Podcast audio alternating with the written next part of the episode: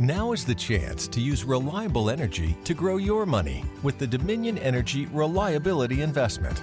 Our new investment product offers competitive returns, no maintenance fees, and flexible online access to your money. Make the reliable investment in reliable energy. The Dominion Energy Reliability Investment. To find out more, go online to reliabilityinvestment.com. That's reliabilityinvestment.com. Los tiempos han cambiado. Luego de María, lo que hay es caos en las calles. Mad Max, futuro post-apocalíptico boricua. Lo que estamos viendo es una situación muy complicada.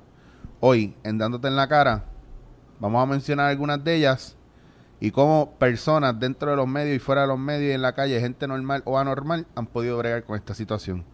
Todo esto y más aquí, en Dándote en la Cara. Te veías tan cute, tratando de decir apocalíptica. como que te-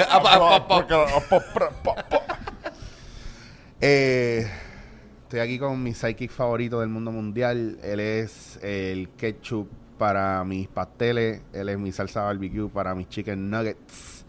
Él es mi maíz para mis papas majadas. Él es Ángel Mecha Human González. Yo estoy en contra de todos los sitios que tú pides 20, los 20 nuggets en, en Burger King y te dan dos salsas. Illegal. cabrón. No, me, Es- no me dan, me dan dos salsas, eso a mí no me da. No, y el tipo te los da bien mordido, como Ah. si él estuviera pagando por esa salsa y no está viendo el profit. Ah. No, cabrón, no. Y, esa- y se, No. la pide, se la pide y te mira como que, mira, este cabrón que No, te afrentado. puedo dar dos nada más. Eso no hay ni inventario de eso. Tú sabes que tú abres la caja y te metes cuatro o cinco al bolsillo para llevárselo a, a tu casa a tus hijos para que le metan con el pan. Y lo Exacto. sabes. Yo estoy Y- en contra de eso. That's not cool, that's not cool. Pero También- andamos con alguien aquí también. Que, que- con que alguien yo aquí. creo que pasa por esos problemas a lo mejor. Viste, yo no sé, yo creo que ella tiene una dieta más, más saludable que nosotros. Quizás, Cintia, tú pasas por, por esa situación Está que, viva, está viva Cintia. Yes. que, que, que gente que no está escuchando, eh, ella ha sido una clásica favorita que hace tiempo que no la teníamos aquí. So, mira, se me la llave, excelente. Te, echa- te echamos de menos, Cintia. Igual, igual, igual, igual. No, no paso por eso porque soy vegetariana. Ah. Yes, mi struggle es que nunca sé qué pedir en ningún lado. Oye, es verdad, a mí se me había olvidado eso. ¿Verdad? Los vegetarianos no usan ketchup, a mí se me olvidan. Ellos no, Eh. no necesitan eso, ¿verdad? Ustedes usan. Eh, ¿qué- qué- ¿Cuál es tu Bueno, condimento favorito? uso ketchup y, y me encantan las papitas fritas, pero el problema es que en la mayoría de los sitios, pues si no está, siempre que vayas a pedir algo te dicen, ok, yo quiero un sándwich de queso y huevo, Ah. nada más. Sin jamón. Y yo, sí, sin jamón. Queso y huevo, nada más. Ajá, ajá. Sí, un grilled cheese. No, ese es el issue completo. Nunca entienden que vas a comer sin carne. Y eso todo. Ahí tú eres tan difícil para comer. No. Es, es- eso es un poco de, de racismo eh, en los restaurantes. ¿Verdad? Porque te juzgan como si tú, mira, yo, estos son los ingredientes que yo quiero. Exacto. O sea, Yo, yo fui vegetariano muchos años y una vez fui a un restaurante chino a buscar más que arroz y ya. Ajá. Y yo le digo a la muchacha, mira, el arroz de ustedes tiene jamón. Oh, no, le dije, el, el arroz de ustedes tiene carne. Y me dijo, no. Entonces, cuando me llevo el arroz que lo abro en casa, tiene pedazos de jamón gigante. Y yo le digo, mira, pero tú tienes jamón. Sí, pero, ajá, pues, pero tú me preguntas si tenía carne. Ah, ok, mala mía, es que la carne y el jamón son dos cosas. Bueno, pero post María, yo Ah. sé de muchos vegetarianos que se quitaron. Ok. Ah, en verdad, de, de- se quitaron de vege- vegetariano ahora. algunos murieron, otros se quitaron full. Entonces, eh, María como que nos ha, no- nos ha dado un shape diferente a todos Sí. nosotros. Eh, y Ángel y yo habíamos hablado un poquito de la situación, pero estando tú aquí, eh, me acuerdo haber hablado contigo en estos días allá en otro lugar que no voy a mencionar, que me encanta. No quiero mencionar para no ofender el de aquí. Eh, y hablábamos de- del struggle que ha sido volver a levantar las redes, el, el público, eh, el tráfico dentro de las redes sociales. ¿Qué ha pasado contigo? Sí, dentro de las redes sociales, cabrón, porque hay tapones con cojones a Sí, pesar de toda tráfico la hay, gente. o sea, no hay que levantar el tráfico afuera Exacto, porque hay. no, vamos a evitar eso. Y eso, que se ha ido un montón de gente, pero no se va la que hace los tapones. Ah. Sí. No, horrible, de verdad. Entre el, el tráfico de internet y el tráfico regular, uno pasa traumas, especialmente si todo lo que tú haces es correrlo a través de las redes sociales. Eh, desde que pierdes contacto con las personas porque empiezas a comunicarte con alguien y de la nada desaparece dos semanas y es porque estuvo sin comunicarse, sin lograr señal, Ah. hasta tú poder encontrar un sitio estable donde puedas bajar cosas para entonces tú seguir y dar tu servicio. De verdad, yo no voy a abundar porque todo el mundo ha sufrido lo mismo. Pero el problema de la estabilidad, yo creo que es lo que ha puesto en ambivalencia todo lo que todo el mundo quiere hacer. Yo creo que es parte del hecho de que estamos acostumbrados a tener control. O creemos que tenemos control y María lo que hizo fue de- literalmente descontrolarlo todo, o sea, no hay hay una incertidu- incertidumbre brutal en el hecho de que mucha gente que se programaba para el mes con mucha anticipación, ahora tiene que programarse para el día a día porque no te da ni para programarte ni para la semana. Porque de repente, eh, que ha pasado mucho también en este lo- local, por ejemplo, abren y de repente en algún momento se va la luz. O tú estás en tu casa y de repente tienes internet y estás subiendo algo y de repente ¡pup! cayó. Entonces, que la gente se de- yo he visto gente desanimada. Ah, yo hasta que esto no se normalice, no vuelvo a subir nada, no voy a hacer nada. Bueno, pues espérate 3, 4 años. Exacto. Ah. Entonces, eh, también está la gente que está afuera diciendo, ah, cuando vas a subir algo nos tienes abandonado. Y yo, tú no viste que acaba de pasar un huracán y que las Ajá. redes están en el piso. No, ah, eh, pero yo, yo era como aquellos dudes que yo no tenía ganas de subir nada, porque también un- tú- uno Sí. está uno está pasándola mal, tú sabes, tú estás todo el día, eh, por lo menos esos, esos primeras semanas en particular, tratando de ver dónde comer, o sea, ahí sí que el tapón estaba de que las cosas no se movían, más las filas de la gasolina y todo eso, pero lleg- llegó un punto en donde cuando de momento tuve acceso un poquito a internet y a, y a electricidad y todo eso, vi que el tratar de subir algo me, es como que terapéutico, es como que estoy poniéndome a trabar y, y tratando de, de- de despejarme, tú sabes, de... de- Yo tengo uno para una amiga que es torturador y a cada rato se pasa puni- poniendo el, el, el uploading, el tiempo que lleva y está haciendo como en, en su story de Instagram, ella está haciendo como una historia por capítulo según van pasando las horas y de 18% pasan 3 horas más, más tarde, 21%. Ah. No, ella está Ah. su- y ella sube cosas heavy porque ella hace edición y todo eso. Y me da mucha pena. Sí, todas las ella está personas... sufriendo. No, sí. Ella Todas las personas que trabajan eh, contenido en video son los peores que lo están pasando. Porque por lo menos, o sea, si tú haces fotos o, o si estás, eh, o sea, Twitter o, o eh, tienes un blog, pues tú sabes, tú puedes escribir y, y nos fuimos, pero papi, tratar de subir un video eh, en tiempos de María es una misión, de verdad. Sí, bueno, este video lo van a ver en 6 o 7 meses, porque yo no sé cuánto tarde subir.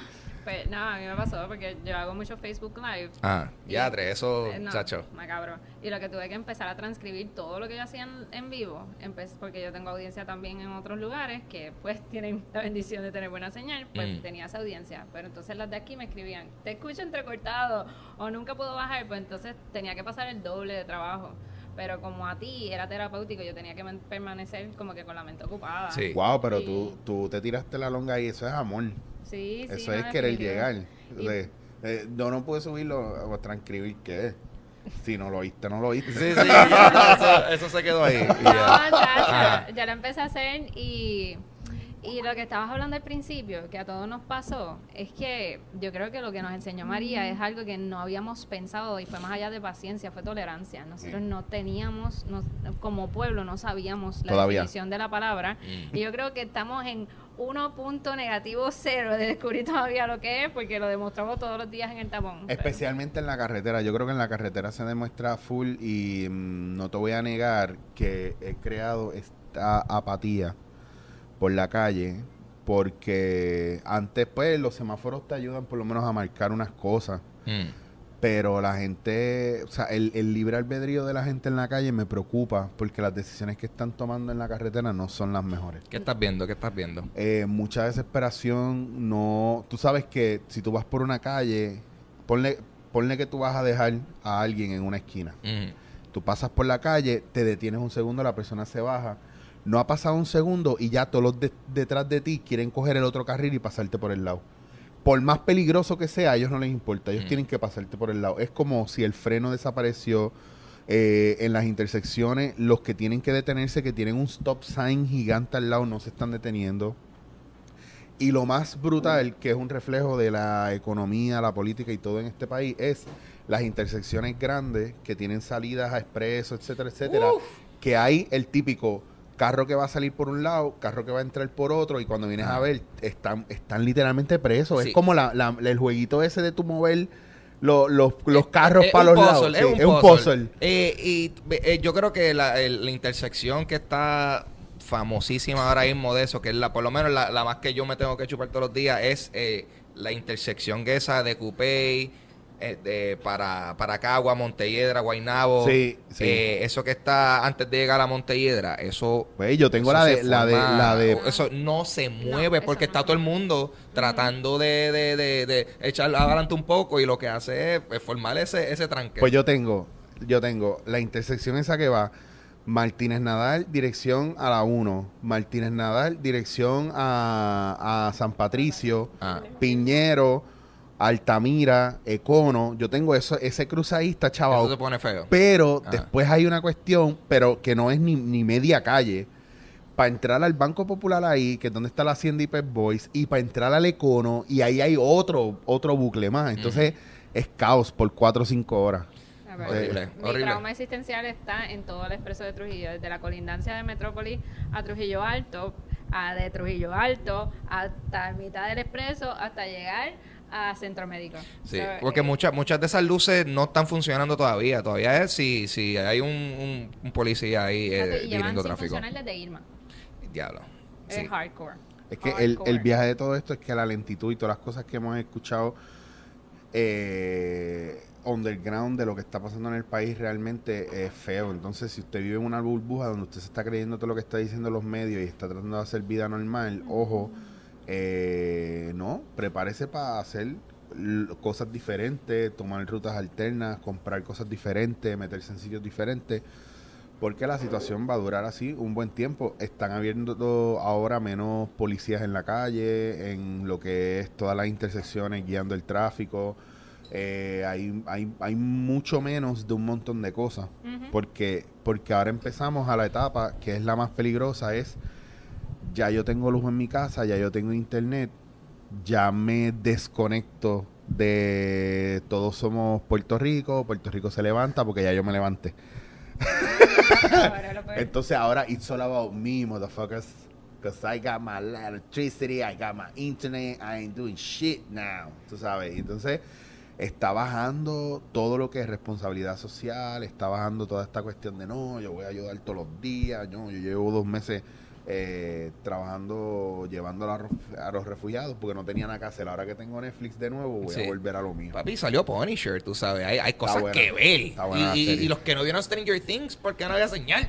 Papi, tiene. Chacho, bien duro. No, y ahora viene el problema que yo no sé si a ustedes les pasó, pero yo tengo muchas personas de los Estados Unidos que me escriben y me dicen, Cintia, ¿de verdad es lo que la prensa dice este, de que ustedes están tan mal? Porque yo vi a fulana de tal pasándose blower el otro día, yo vi a fulana de tal en Plaza Las Américas el otro día, y yo digo, ok, ¿hasta qué punto también es hasta terapéutico tu poder volver a la rutina? Y estos son personas que me están hablando con nombre y apellido y que yo conozco que sí se tiran a la calle a hacer y a Mm. donar y están aportando, que están los dos extremos también. Claro. Porque eh, tú tienes que entender que a todos nos pasó que cuando vino la luz nos gustó pues por lo menos cargar el celular, saber de dónde Sí, va- claro, vamos a tener sí. el- la primera noche que pudimos Ajá. dormir fresquito. Por lo menos en mi caso eso fue como que, ay, Claro. abanico, te mueves Algo tan sencillo como tú poder cargar el celular sin tener que ir a un sitio a cargarlo o estar metido en tu carro gastando gasolina, dando y Que vueltas. no, que no se vuelva un special op y que, y Ah. que des- te despidas de tu familia como que nunca vas a volver.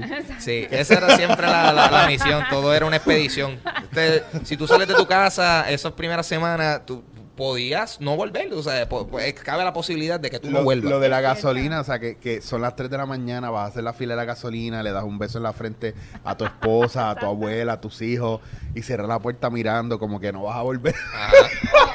Comida. Dramático. Yo me sentía haciendo un proyecto de esto de, de, de ciencia cada vez que iba a hacer un MRE. Ah. No sé si ustedes, ustedes llegaron a comer un MRE. No, Mira, ¿Tú no, no, llegué a Claro. comerlo, no llegué a comerlo, pero me llegaron. Y, y yo lo que sí era, estaba impresionado. Yo, diatre, todo, todo, todo. A ti te esto- llegaron. está- está súper- no, no fue que me llegaron, fue que del municipio de Carolina estaban repartiendo. Eh, Yo nunca esto- tuve uno en mis manos, nunca pude probar uno, me bastripié, porque yo estaba loco por abrir uno y hacer el, pero Pero es bien impresionante, o sea, las instrucciones detalladas y, y o sea, tú ves el, el, el empaque y de momento todo lo que tiene adentro es como que una cena completa eh, y de todo. Eh, o sea, eso sí, mucho tutsi, mucho tutsi roll. Este, alguien- yo, si le- yo alguien- me comí todos los tutsi roll que... si a alguien le queda alguno, por favor, eh, comuníquese con nosotros, escríbanos el mail, tírele a Ángel. Estoy di- haciendo trading para los vegetarianos. Quiero lo de los vegetarianos. Uh, bueno. Ah, pero a ti te quedan con- de los de carne. Sí. Ah, pues yo te lo cambio por un, por un pot de ensalada o algo. porque- Uh, uh, eso es trueque, Chacho, yo te lo cambio ahora mismo. Yo tengo un montón de, de potes de mixed vegetables.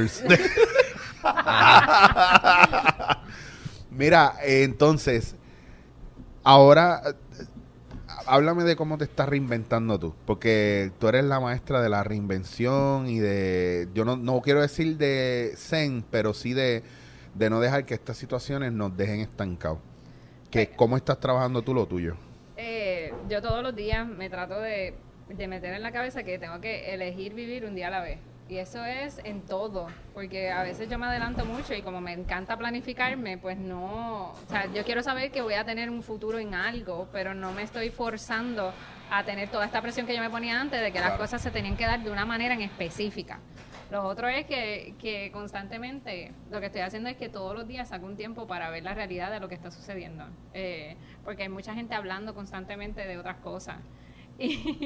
Y, y haciendo que, que te están vendiendo sueños en ciertos aspectos, te están diciendo números que no van a pasar, te están diciendo cosas que quizás hoy tú tienes luz, pero te, te fastidió el apagón, una grabación que tú tenías de momento. Un ejemplo, Claro. yo tenía planificado ya mi plan B, porque donde yo estaba ya no estaba teniendo luz para dar los talleres. Mm. Y ahora mismo me acaban de cambiar los muñequitos completamente porque ya tenemos luz, entonces esas facilidades que yo hago, estoy entre, me quedo donde es seguro Ajá. o me quedo donde siempre lo he hecho. Y es, es que tienes que vivir un día a la vez. Y eso, si yo te dijera qué estoy haciendo fuera de lo que están haciendo mucha gente, que a veces considero que es existencialismo barato, que te están vendiendo, pues que pienses tanto en el futuro mientras hoy, el hoy es incierto. No, mira, trata de que hoy las decisiones que tú tomes, pues quizás afecten mañana, pero no te enfoques tanto en lo que va a suceder a partir del año que viene, porque tú no, no sabes dónde tú estés. Hoy tú piensas que vas a vivir en Puerto Rico y si te ofrecen mejor trabajo allá afuera. No, y que uno no sé, yo siempre le digo a todo el mundo con la situación que está pasando, y va a sonar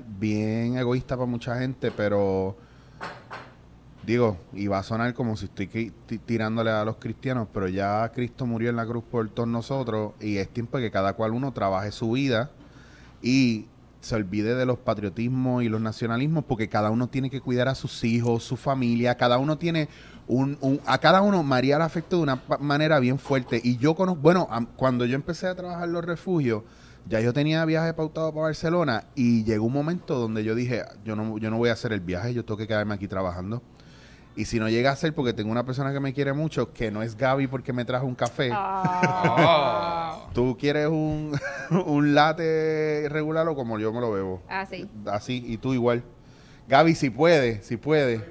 Dos iguales y me, lo, y me los pone en mi cuenta, por favor. Mis amigos beben café conmigo. Yeah. Mira, entonces lo que eh, yo no iba a ir al viaje, pero pero eh, mi, mi pareja me dijo, mira, no, tú tienes que ir al viaje porque te estás, te estás jodiendo mucho en la calle, eso tú lo tenías programado, eh, tú tienes que seguir creciendo y evolucionar.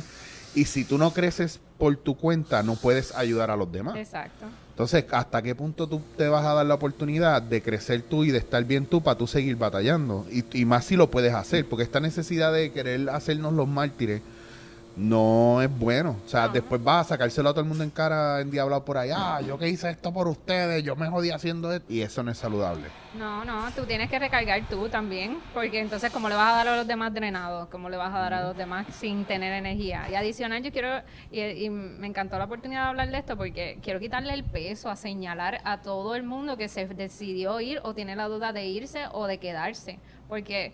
Mira, el Internet vino para hacer muchas cosas bien buenas. Una de ellas es que eliminó la geografía. Una cosa bien mala que hizo el Internet fue que eliminó la geografía. Ya tú no puedes pensar que tú no estás aportando, no eres el más patriota si no te quedas. Mm. Porque la realidad es que muchas compañías, ahora mismo, no están evaluando si tú vives en un sitio en particular, te están diciendo envíame un video, yo te voy a entrevistar por video y me de- y yo te dejo saber si trabajas remoto o trabajas de donde estás. Mm. Ya tenemos que pensar en otros que vivimos en otros tiempos. Mira, el 100 por 35 ahora es global en realidad. Y esas son cosas que quieres qui- hay que quitarle el peso. Tú no eres menos persona porque decidiste irte, porque eso es otra eso es otra cosa que me molesta un poco de la de lo que la crisis humanitaria, que se estaban enfocando en una crisis humanitaria global, mientras una individual. El gobierno trató muchas veces de globalizar necesidades, mientras cada familia tenía una necesidad en específico. Y entonces quizás yo te estaba supliendo a ti con MRE, Ujú. y tu necesidad no era comer. Claro. Tu necesidad era que tú tienes tu abuelita que está enferma y necesitabas movilizarla al barco que yo traté 700 veces saber las instrucciones para postearla en mi blog y nunca Mm. pude porque todo el mundo me señalaba, no puedes llegar ahí sin referido. Llegaban ahí.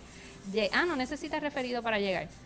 Eh, era un back and forth, Sí, back and era, forth, back and era, forth, back sí. and forth. Había Eh, información y un poquito, na- no, no había gente que supiera claramente lo que había que hacer. Yo creo que una, una cosa en las que falló el gobierno que no ha dado cara últimamente y tienen un dime y direte, como que pues típicos políticos al fin, eh, era que no estaban bien organizados porque nunca, mira, yo te dejo pasar que nunca hubiéramos pasado por esto.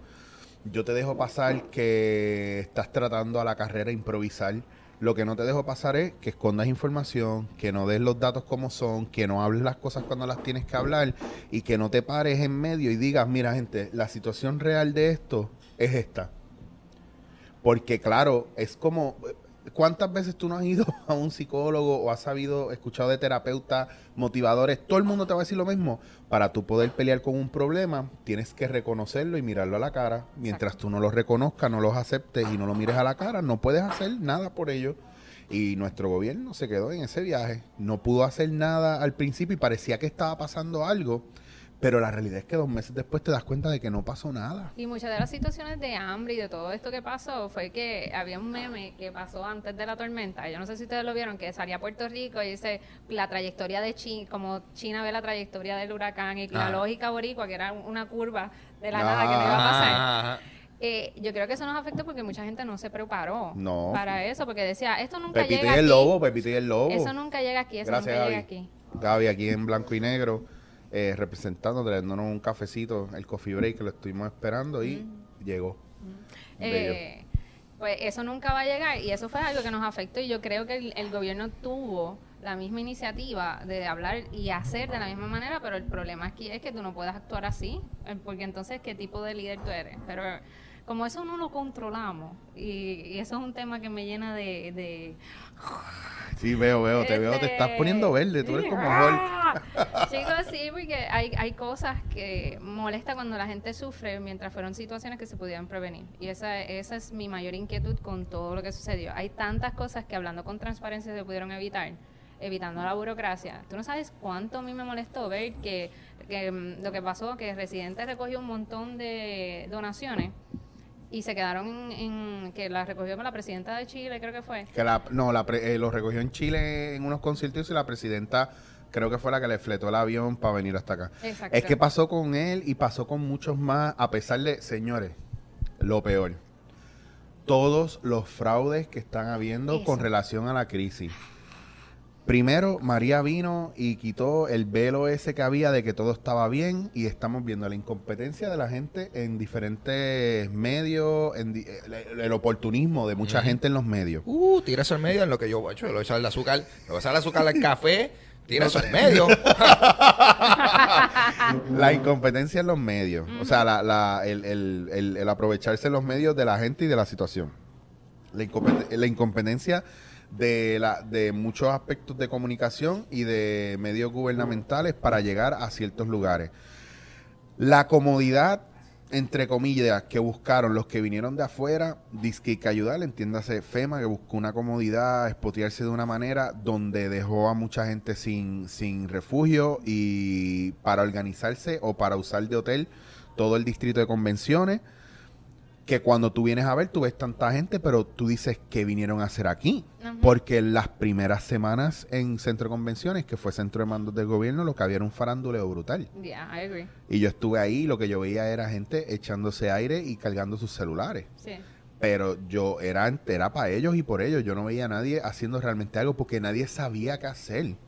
Entonces, ahora que tú ves la ineptitud o tú ves la, la fuerza de cara de ya están habiendo cosas que tienen que ver con relación a malversación de fondos, eh, lavado de dinero, eh, robo de fondos públicos y que al final no se ha hecho casi nada y que la mayoría de la gente que está haciendo todo son voluntarios.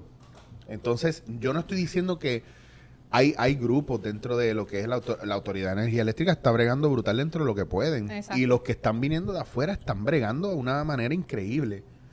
Y hay mucha gente de afuera que está viniendo, pero también he, no- he notado que hay una moldera en- entre los que están llevando suministros y todo, de que no, yo lo voy a hacer por mi cuenta con mi corillo para que vean que soy yo el que lo estoy haciendo. Entonces, han habido 10.920 iniciativas de ayuda, ayuda a Puerto Rico, Unidos por Puerto Rico, Vente para Puerto Rico, eh, traemos todo a Puerto Rico, yo vivo por Puerto Rico. Entonces, Mira. cuando vienes a ver, algunos de ellos no son ni legit. Exacto, y hasta Martha Stewart hizo una postal que decía eh, Unidos por Puerto Rico, algo así, y yo decía, y cuando tú lees todo, porque entraste a la página, 10% de las ventas de todas las postales van a Puerto Rico, o sea, y yo decía, hmm, 10% de una postal, estamos hablando de que cada 3 dólares, un 10% de una postal viene a Puerto Rico. Son 30 centavos que nada más vas a estar aportando porque estás aprovechando entonces el tráfico y tú veías la cantidad de posts y yo digo, ok, ya esto es un trending topic. Entonces esto es como vivir Haití all over again. Yo no estoy diciendo que nos ayuden, pero que hagan la misma pregunta que yo he hecho todo el tiempo. Ojo. Espérate, tú me estás diciendo a mí que hay gente lucrándose de una tragedia. Chan, Aunque chan, yo- chan, busca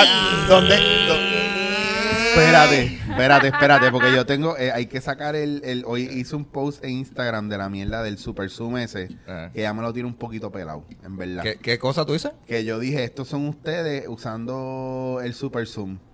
Y está todo el mundo, y yo empecé a, cuanta mierda po- podía, el, el techo, can, can, can, can, can, can, can, can, can. Mira, no me hice un Super Zoom de las pelotas porque sería obsceno ya, y ya yo subí una, so- una foto obscena a internet. Ya, ya te tienen un velado. Papi, está partiendo el internet, vamos, está partiendo el internet. El internet se rompió cuando yo subí esa foto.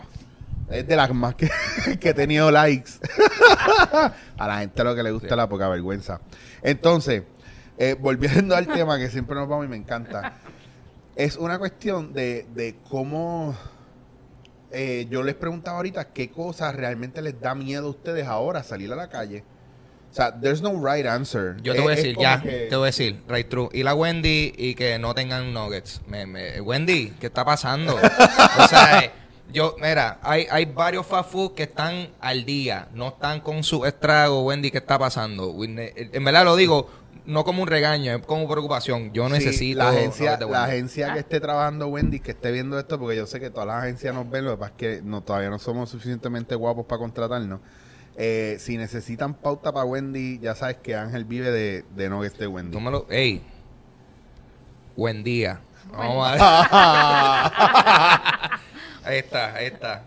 Eh, no, pero a mí en verdad lo que a mí me está... Todo el mundo como que, puñetas, más vale que esta gente Yo voy a- escuche. yo voy a tratar de Eh, borrar es que esto. tie- Tiene ese clip y... ah, eh, ah, no, pero a mí en verdad, lo que- más, más que nada, lo, lo que me está preocupando... Lo que pasa es que yo de por sí, yo, yo me considero... Yo considero que yo guío bien y, y soy semi-agresivo guiando, pero no, no agresivo en el nivel de, de- de- de que estoy, tú sabes, metiéndome en los carriles de otra gente y todo eso. Soy, soy más bien que soy proactivo, tú sabes, que yo por ejemplo en esos cruces, yo soy, yo estoy pendiente y si, sea, si dentro de lo safety yo digo, ah, pues puedo proceder, yo procedo sin miedo. Hay gente que obviamente también eh, no le tienen un miedo a guiar y Claro, y, totalmente válido, porque tú sabes, yo evitaría guiar si yo pudiese evitarlo, pero lamentablemente eh, la infraestructura de transportación de Puerto Rico no, no te permite ese lujo. Yo leí hoy que el tren supuestamente lo iban a tener ready para diciembre. Ok.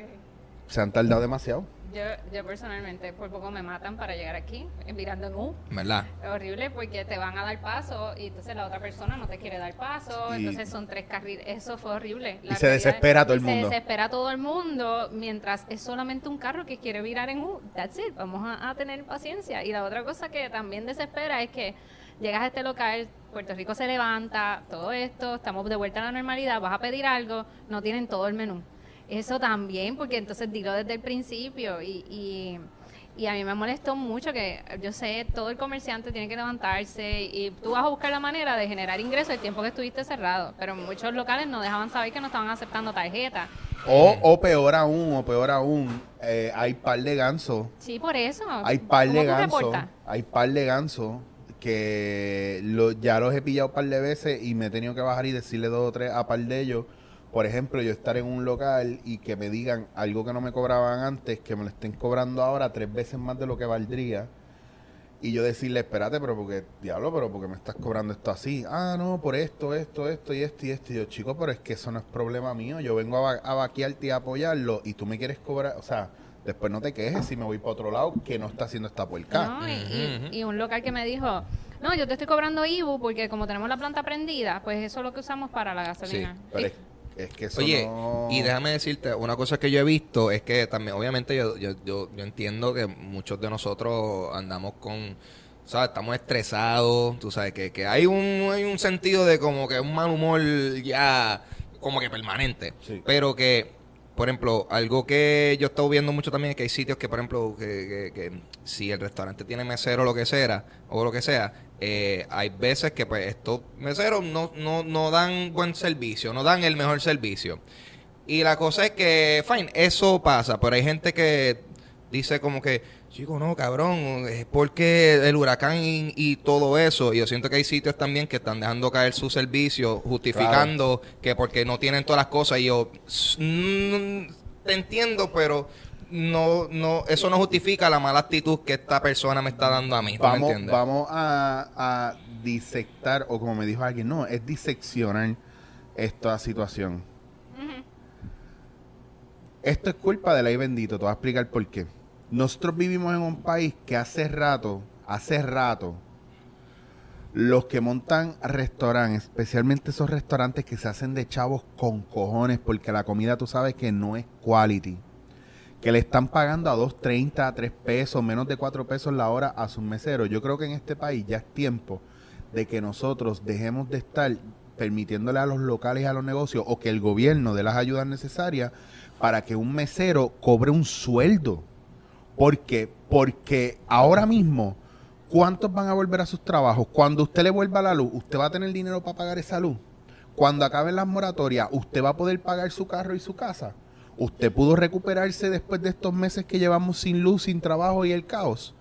¿Tú crees que es justo que yo salga a comerme algo con los 20 pesos que me quedan y los gaste los 20 pesos en un sándwich porque tuve que pagar el vale parking porque no hay parking y la comida también, eh, adicionar a eso, eh, todo lo que es el factor de, propina, taxe y cuando tú vienes a ver, todo eso sube y baja y terminas tú, Ujú. compraste un sándwich de jamón, queso, huevo, ensalada, un café y un quesito y son 20 pesos en este país, que es un país donde ahí, ahí- yo voy a Mayagüez, en, el en Puerto Rico, yo voy a Mayagüez y me como un sándwich de jamón, queso y huevo ensalada por 3 pesos. Y me compro dos sándwiches, dos jugos, dos cafés y dos quesitos y no llega a 10 dólares. ¿Cómo puede ser que en San Juan la cosa esté tan jalcorosa que yo pago cuatro veces más?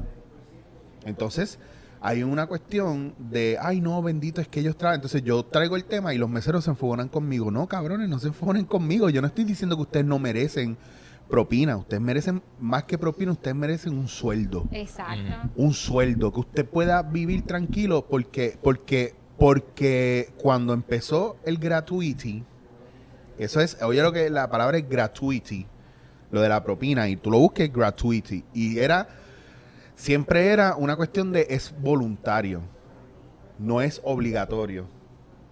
Empezó en 8, 10 y 12%.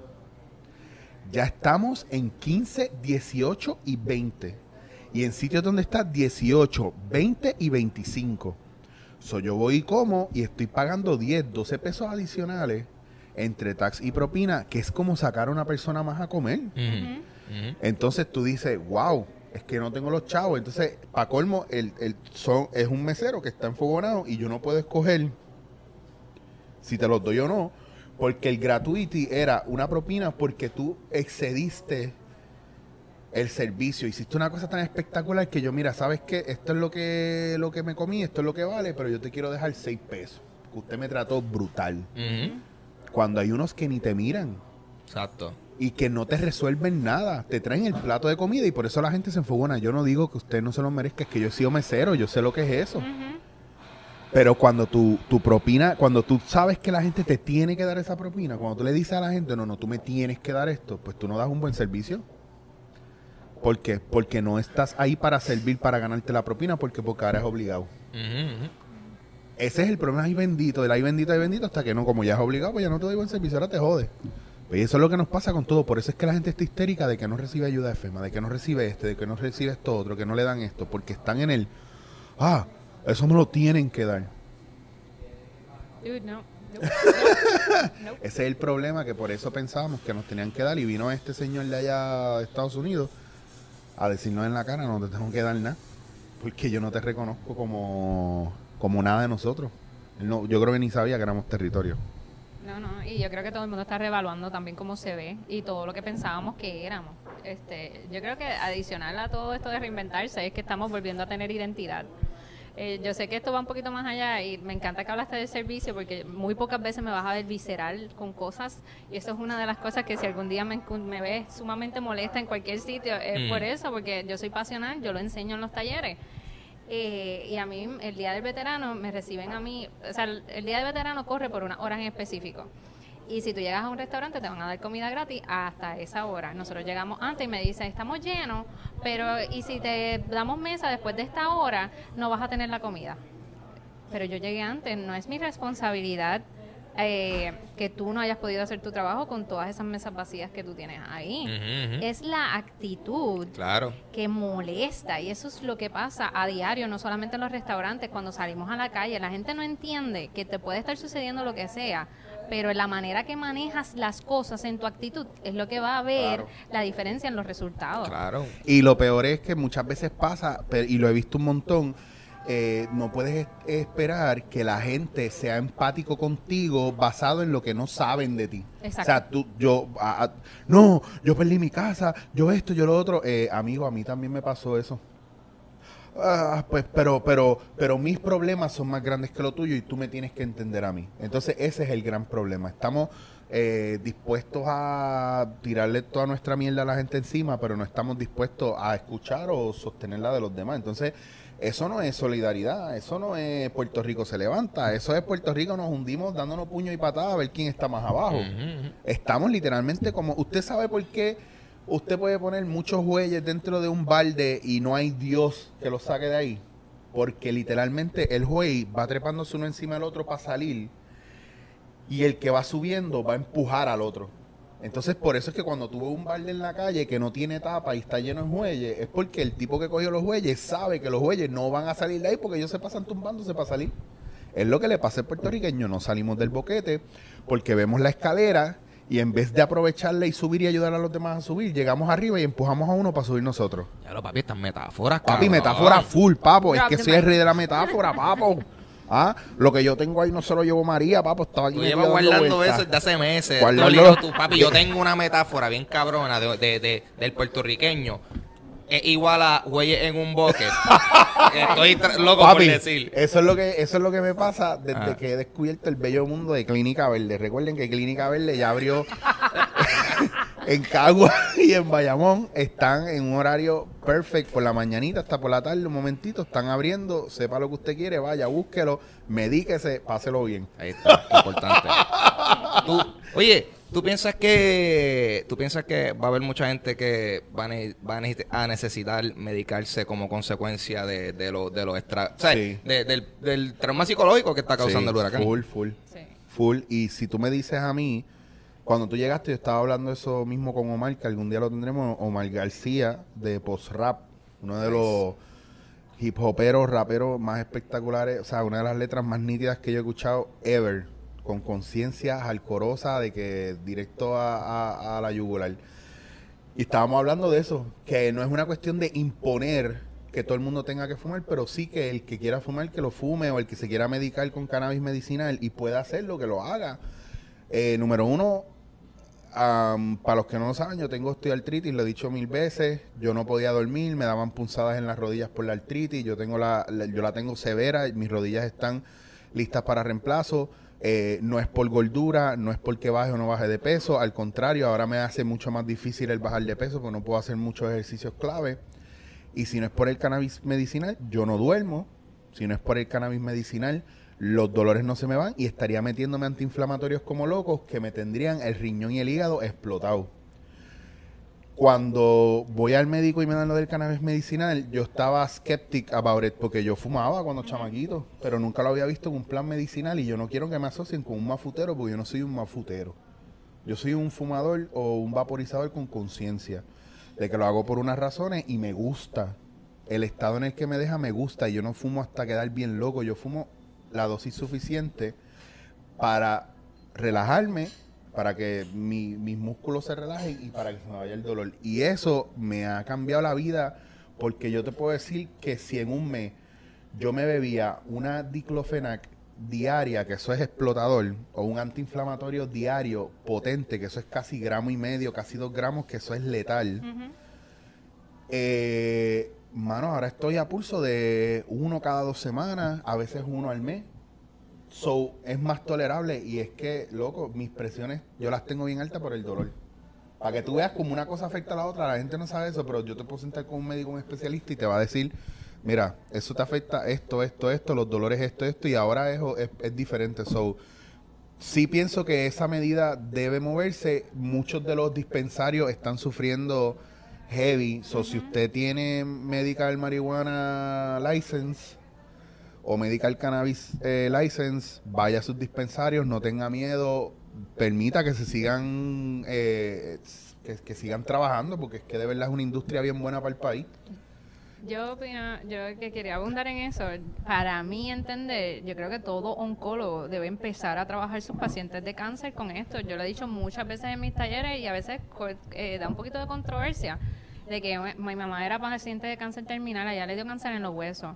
Tú sabes la cantidad de Percocet y cuántas veces a mi mamá le dieron crisis de que yo no podía controlar el vómito y la, la diarrea, disculpando que ser tan gráfica para que ustedes vean cuánto era desesperante a mí. Unas dos de la mañana yo peleando con mi mamá porque no había control de una sobredosis de Percocet que le dieron. Porque obviamente, como ya no, todo te duele cuando tú eres paciente de cáncer terminal de los huesos. Diablo, hay que traer a Omar. Omar, antes y- de que, de que tú- cuando tú lo saludaste, él me estaba hablando de eso. Me dice, yo estoy loco por hablar de lo de los opioides y la percocet y todo eso, porque mucha gente no habla de ese tema. Así que ya te chavaste porque te vamos a traer cuando traigamos a Omar y vamos a tocar ese tema también. Y el otro extremo, que hay que tener mucho cuidado. En mi caso, cuando yo fui a California, fue bien chocante porque mi... California es chocante No, para todo el no, mundo. no, no, fue bien chocante porque mi, eh, mi, mi primo tiene un caso bien fuerte de déficit de atención y la, la única manera que él pudo terminar sus estudios universitarios y todo fue a través del cannabis medicinal.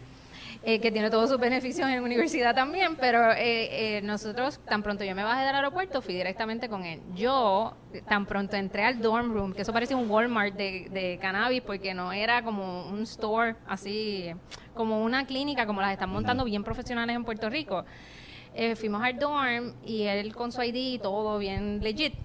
A mí me empezó a dar la alergia y ahí descubrí que en mi caso yo no puedo porque el cannabis hay que tener mucha conciencia cómo se cultiva, genera un hongo, que entonces exacto. si hay mucha humedad que en el país a mí me frota que a mí me brota completo a mí me se me empieza como una alergia de, de camarones o de crustáceos sí, sí. me da completa y eso es otra cosa que hay muchos factores que, que la gente dice ah no es para jangueo como tú bien Sí. dijiste este tipo es un mafutero pero hay que tener en consideración muchas cosas que si esto es una industria profesional, es una medicina que ha sido baneada por el costo de inversión Claro. de los pacientes. No es lo mismo tú gastar la- el arsenal de dinero en, en Percocet que en cannabis, que si no lo puedes invertir, yo creo que el aceite es más económico. Sí, bueno, yo estoy usando, tú puedes comprar la flor, puedes comprar los aceites, puedes comprar gotas, puedes comprar edibles, dependiendo también tu condición, porque por ejemplo en mi caso, lo primero que yo hice fue, yo llego, yo llegué al dispensario después de que el departamento de salud me dio los permisos y el famoso sobre que te dan,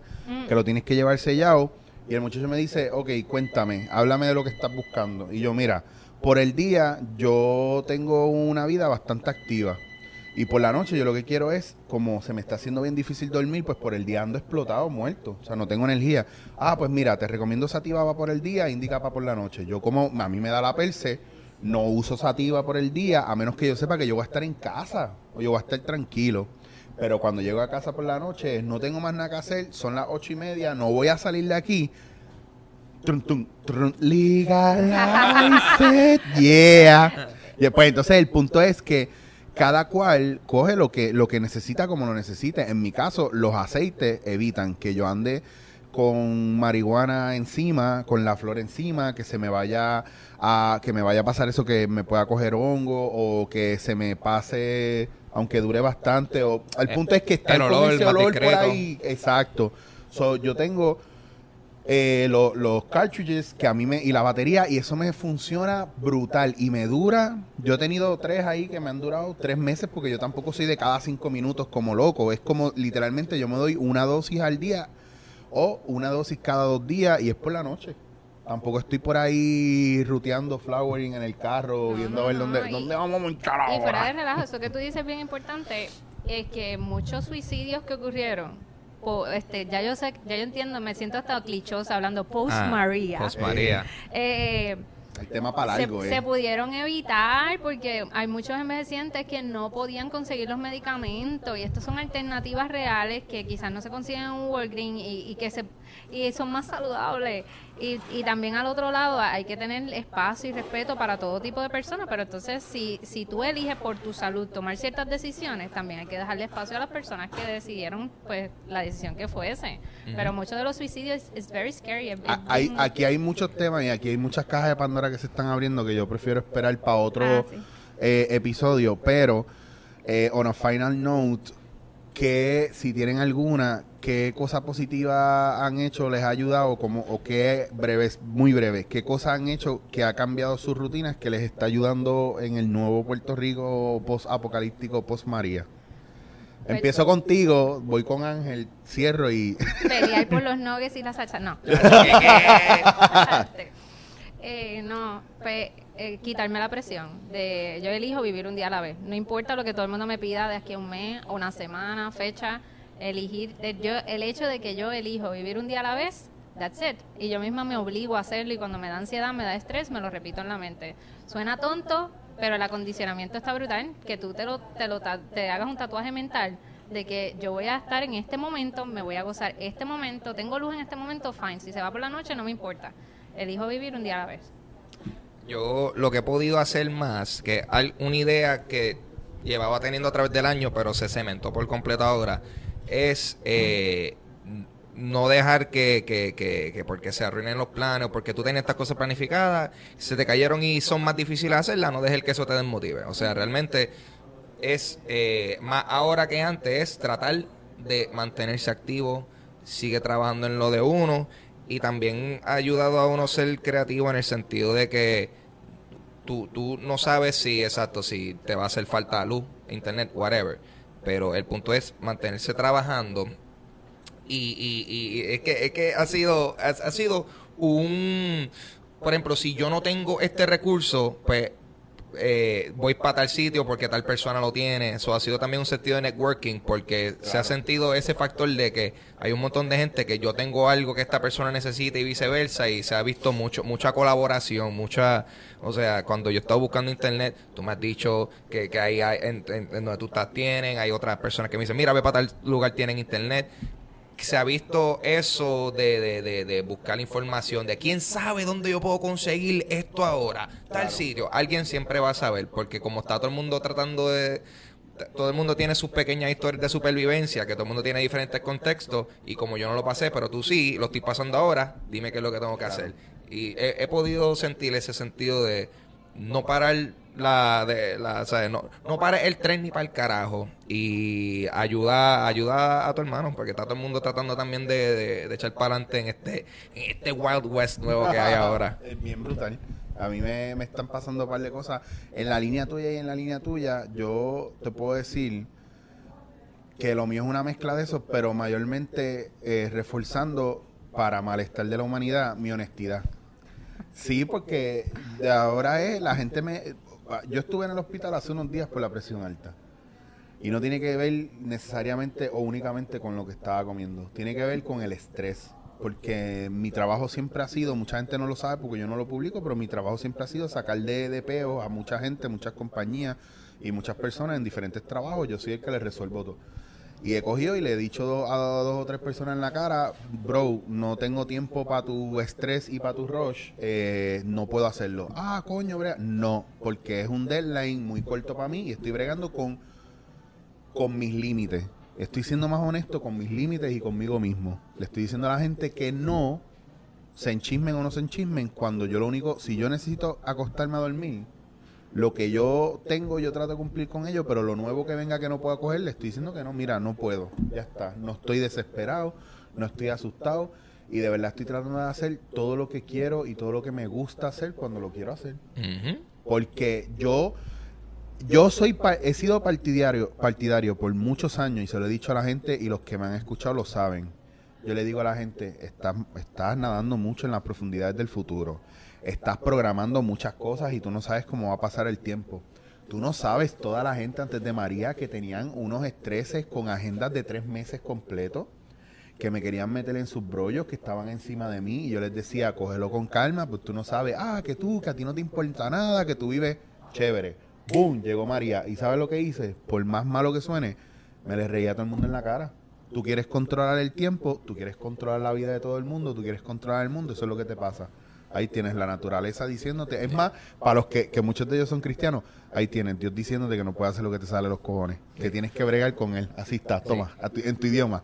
So, Get creative. Sí, Que no, y, y esto ha sido también una situación en donde ahora más que nada vamos a saber quiénes son los que le están metiendo de verdad, porque ya hemos visto que hay también, o sea, y que conste, esto no es ni, ni tiradera ni nada, pero Suena a tiradera. se joda, No, que, que definitivamente, exacto, que definitivamente, por ejemplo, hay un montón de personas que pues se, se- o sea, se han quitado, y más bien digo quitado en el sentido de que pues han parado de hacer lo que sea que están haciendo, porque no pueden o quizás que se les quitó las ganas. Pero de mo- yo creo que este es un momento en donde esas personas que de verdad tienen esa hambre de, de, de, de- de hacer algo, pues van a echar para adelante. Vérate cómo empiezan a montar las cosas, los dos o tres que están duros, y van a venir los tres o cuatro que estaban flojos y van a querer a, a reguindar, a reguindarte ahí. Vamos a ver qué pasa. Chacho, yo he visto ya dos o tres. Eh, Cintia, ¿dónde te consigue la gente? No, pero tengo que decir algo en el positivismo y todo este viaje de motivación, por eso yo me alejo tanto de eso.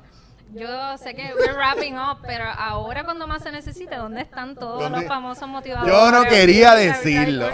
Pero mala mía, pero lo tengo que decir. O sea, si tú vendes a tu audiencia que tú siempre estás ahí, que tú eres una herramienta, que tú estás para darle salud mental y prosperidad.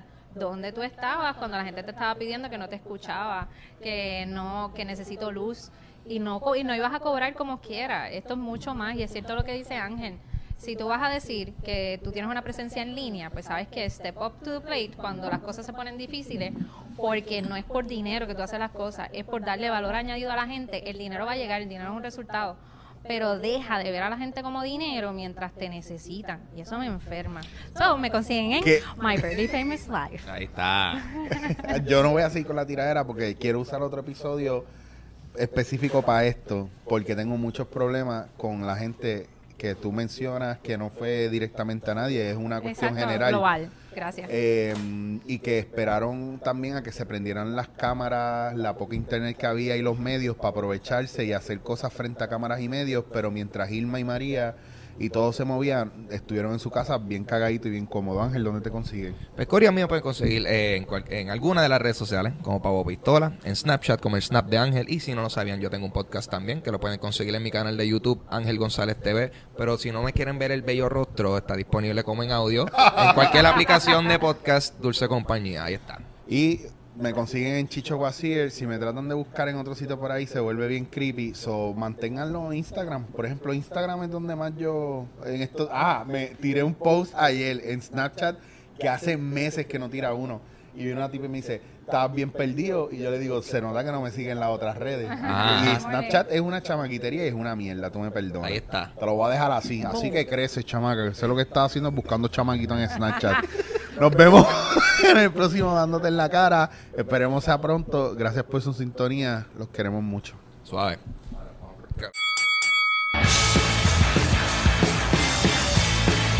Recuerda que puedes escuchar Dándote en la cara por bulla.fm. Si deseas escribirnos, puedes hacerlo a través de dándote en la cara gmail. Y si te quieres poner al día con nosotros, puedes buscarnos en Facebook por Dándote en la cara. dándote en